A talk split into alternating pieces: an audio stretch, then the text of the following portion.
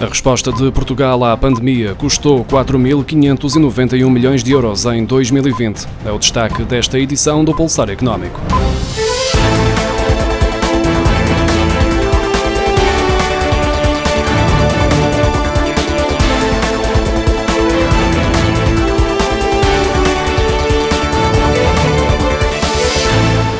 Resposta de Portugal à pandemia custou 4.591 milhões de euros em 2020, devido à perda de 1.426 milhões de euros de receita e ao aumento de 3.165 milhões de euros na despesa, de acordo com o relatório divulgado esta semana pela Direção-Geral do Orçamento. Do lado da receita, a suspensão dos pagamentos por conta do IRC em 695 milhões e 400 mil euros e a perda estimada de 508 milhões e 700 mil euros na receita contributiva associada à isenção de pagamento de taxa social única no âmbito do regime de layoff simplificado, apoio à retoma progressiva e incentivo financeiro à normalização da atividade empresarial. Relativamente à despesa, o layoff foi a medida com maior impacto, ao representar 823 milhões e 200 mil euros, seguida das despesas associadas à saúde, no valor de 549 milhões e 900 mil euros, nomeadamente os equipamentos de proteção individual e medicamentos.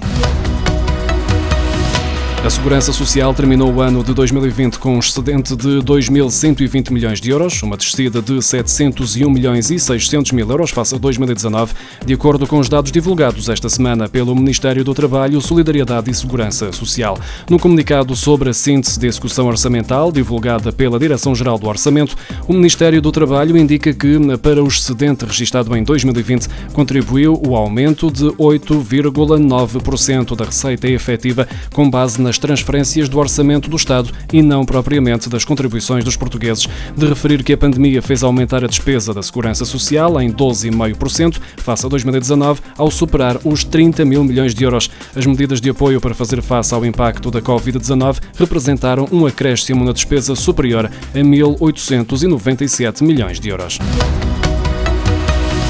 A crise pandémica já tem quase um ano e os bancos continuam a financiar a economia, concedendo crédito a particulares e a empresas, além da aprovação de moratórias para minimizar o impacto na faturação e na quebra de rendimentos. No entanto, o Fundo Monetário Internacional alerta que a banca pode fechar a torneira do crédito nos próximos trimestres por incapacidade ou por vontade própria, devido aos receios com o fim das medidas de alívio implementadas pelos governos. Os bancos podem recear o aumento do crédito em cumprimento assim que as medidas de apoio terminarem especialmente onde a recuperação poderá atrasar-se ou até mesmo em países onde ficará incompleta com o arrastamento da crise por um longo período. Em Portugal, mais de 20% do crédito, ou seja, cerca de 46 mil milhões de euros, encontra-se abrangido pelas moratórias, o que poderá criar uma avalanche de mal parado na banca assim que a medida terminar, originando novos problemas já muito conhecidos pelos contribuintes portugueses no que diz respeito a este setor.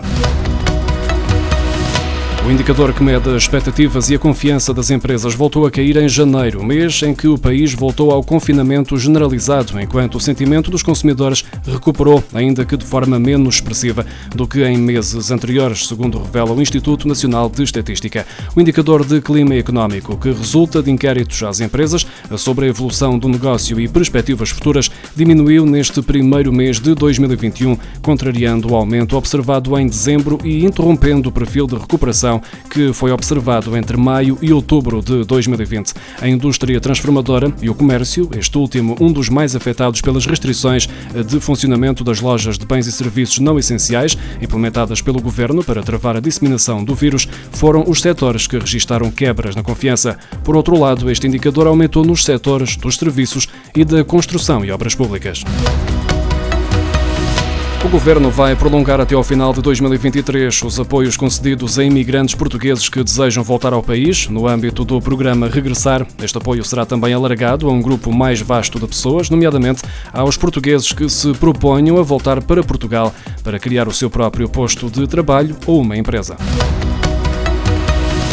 Apesar do país estar mais uma vez confinado, o Instituto do Emprego e Formação Profissional decidiu não suspender totalmente a obrigação de procura ativa de emprego por quem está a receber prestações de desemprego, enquanto se mantiver o atual dever de permanência no domicílio. Essa procura não deve ser feita através de deslocações físicas, mas deve continuar a ser realizada sempre que possível à distância. O Instituto do Emprego e Formação Profissional esclarece que a procura ativa de emprego, além da sua demonstração perante os centros de emprego, é necessária para a manutenção dos subsídios. Apesar de estar a ser vivido um período de confinamento que impede a deslocação às empresas, sempre que possível, o desempregado deve fazer a procura de trabalho através dos meios digitais. De recordar que durante o confinamento vivido na primavera de 2020, o Instituto do Emprego e Formação Profissional decidiu suspender o dever de procura ativa de emprego face à propagação do coronavírus em território nacional.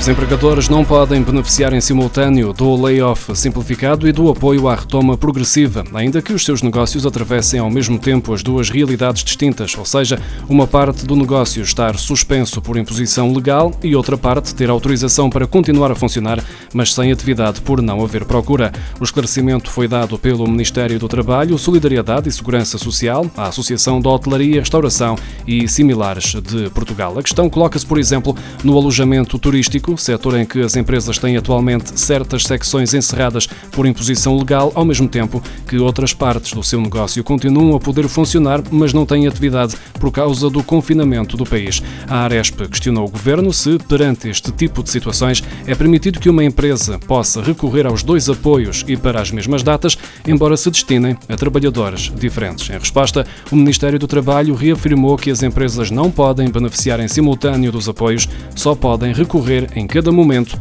a um dos mecanismos.